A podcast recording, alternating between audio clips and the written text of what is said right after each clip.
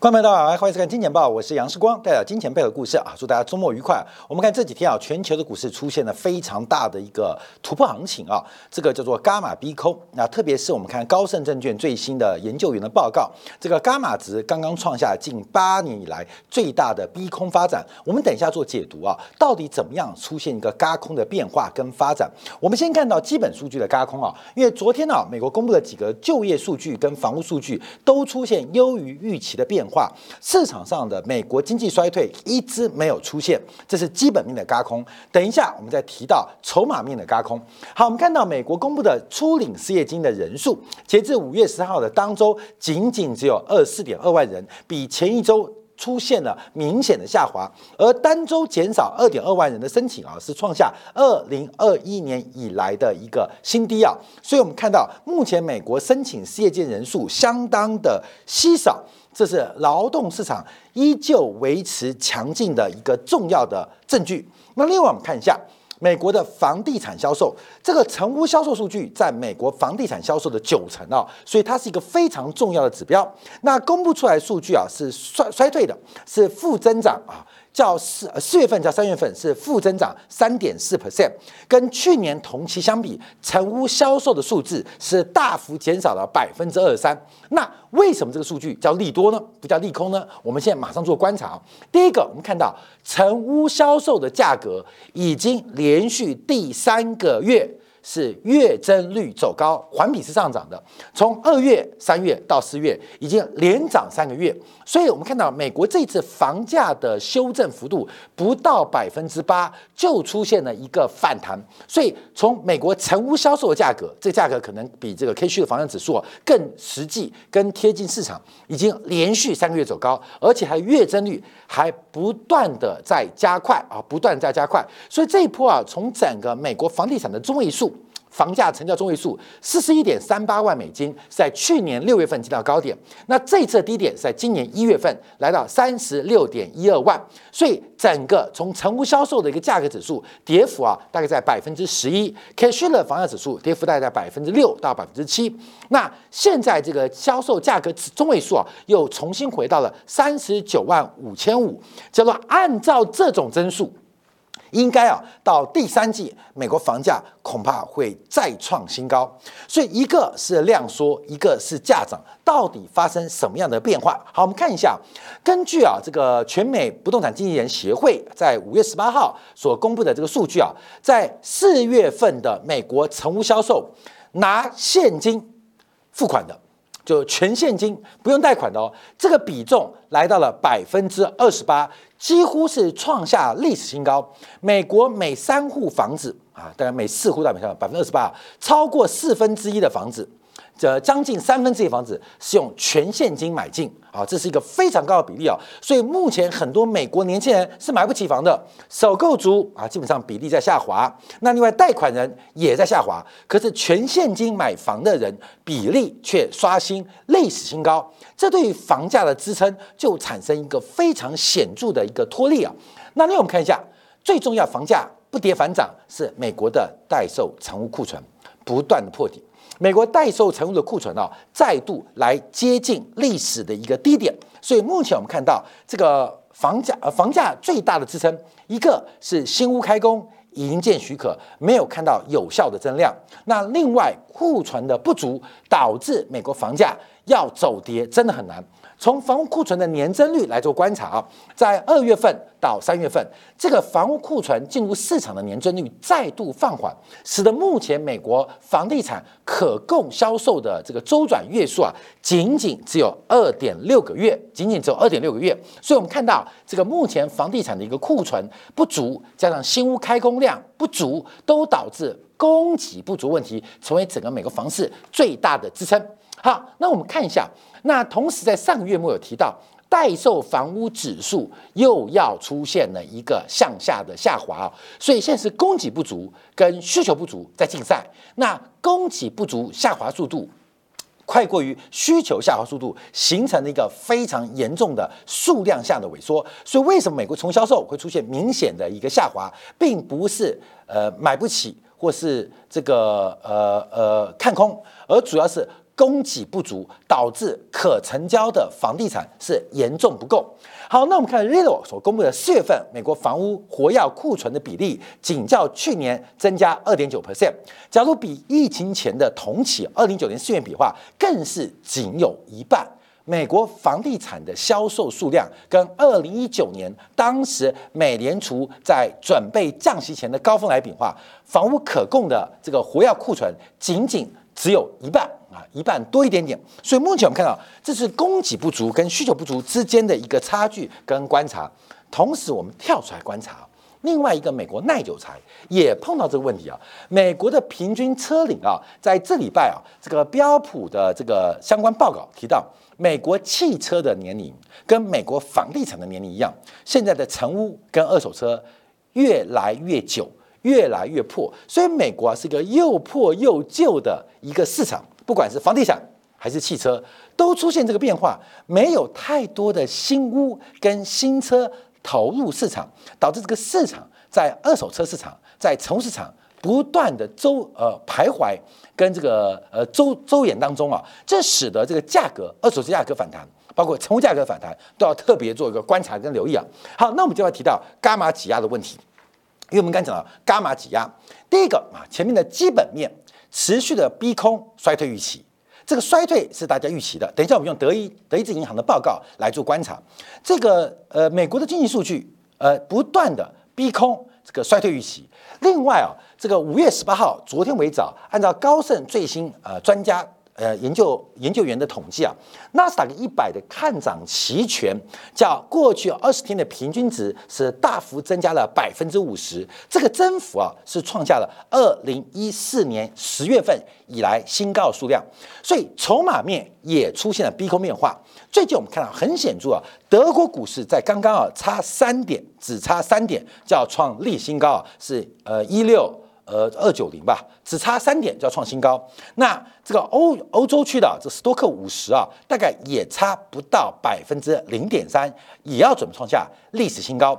那日本股市持续创下三十年新高，从日本股市就很明显，这种伽马的挤压。现在正在上上全面喷出，另外还有包括消息面，就是这个周末礼拜天五月二十一号的债务上限的谈判，市场上目前也有乐观的预期，所以众多的一个短线的一个数据报告跟债务上限的乐观评判，使得出现了大规模的伽马挤压，从日本。到欧洲，从欧洲到美国，从美国到新兴市场，都出现了伽马挤压的变化。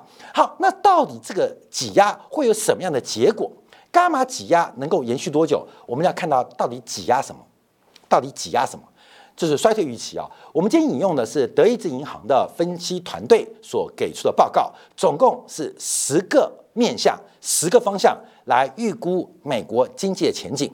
那一个是经济的前景。一个是短线筹码变化，还有消息面的利多挤压。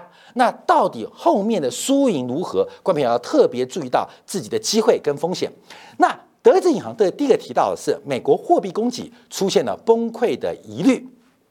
从一八三一年统计以来啊，这是近两个世纪，美国的货币供给量是创下了一九三年代。最快的下滑速度，也就是目前的美元供给正在快速的收缩、快速的减少。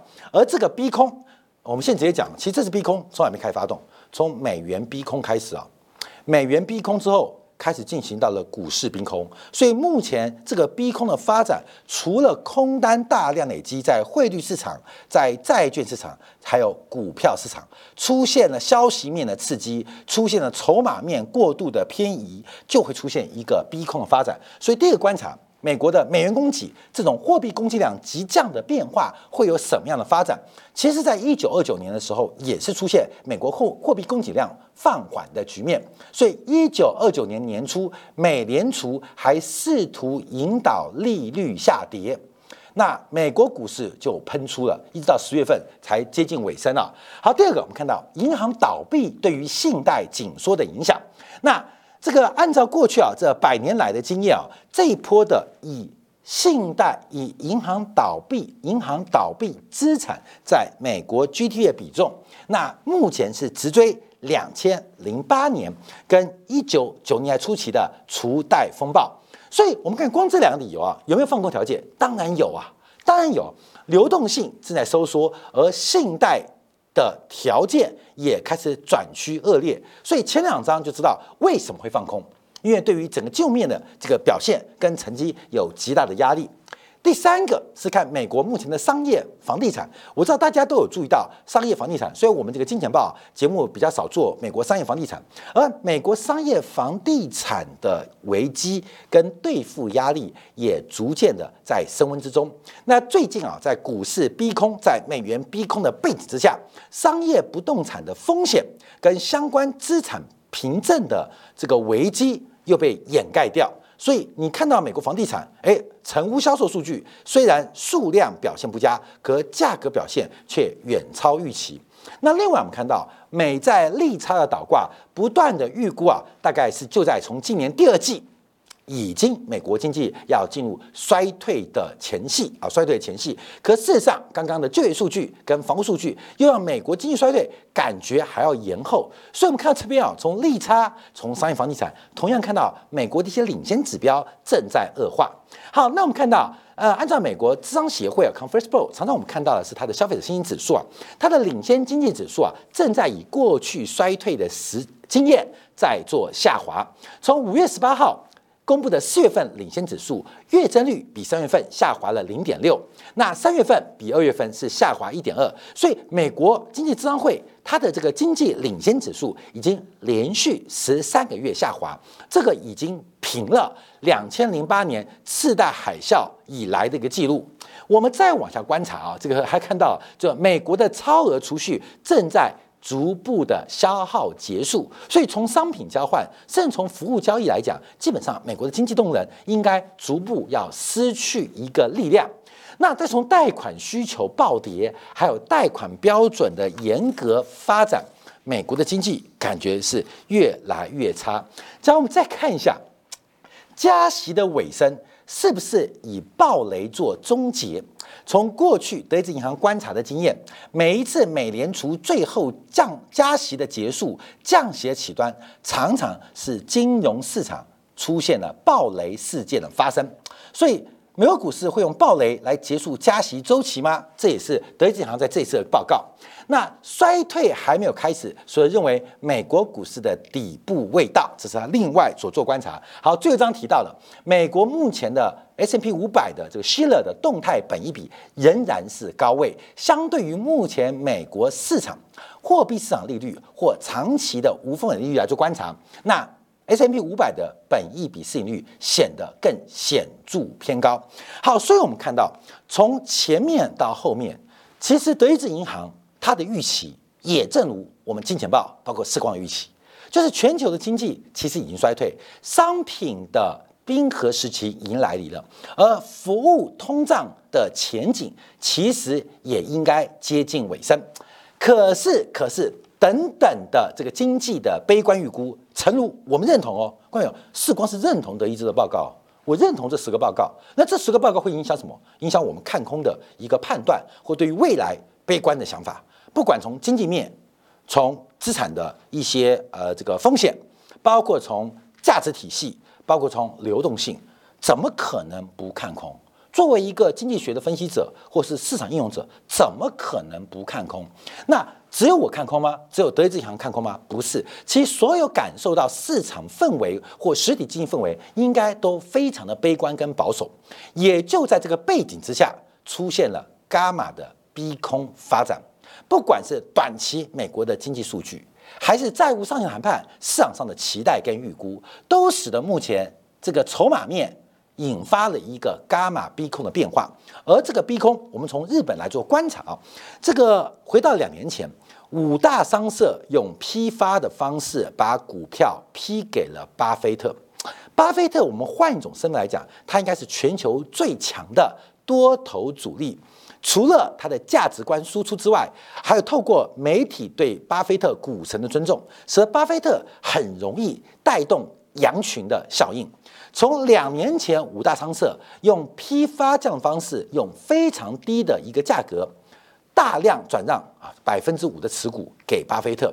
经过了两轮的一个增持之后，在今年五大商社整个带领了日本股市的一个发展，这个就很特别啊。关没有？其实讲巴菲特是个主力，五大商社就当做美日本五大财阀这个公司派跟外资主力的配合，所以就会换股嘛。把股票，哎呦，我要拉股票，那你先给我五万张啊，给我八万张做筹码。大家听过这故事嘛？就是先给主力啊，用批发的方式来进行换股，有的是用私募啊，有的是用现增方式，让这个做手能够先拿到一定的筹码，再从市场收收购一部分，接连拿做发生。那这个发生的力道，除了散户跟玩外资群的攻击之外，更重要的是本身日本金融业。他们在伽马值操作似乎也显得相对的保守，所以这个伽马值的一个逼空发展，其实从全球范围当中都出现这个变化。可是它能够逼空多久？因为毕竟这是一个伽马值逼空，投资人要做放空动作要特别当心，因为不知道逼空多久。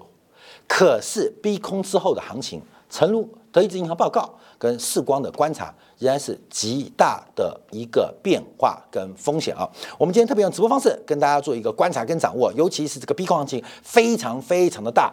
那我们只抓到了美元的逼空，那股市逼空说来就来，形成了一个巨大的风滚浪行情。这个风滚浪会延续多久，取决于这个海跟风有多深。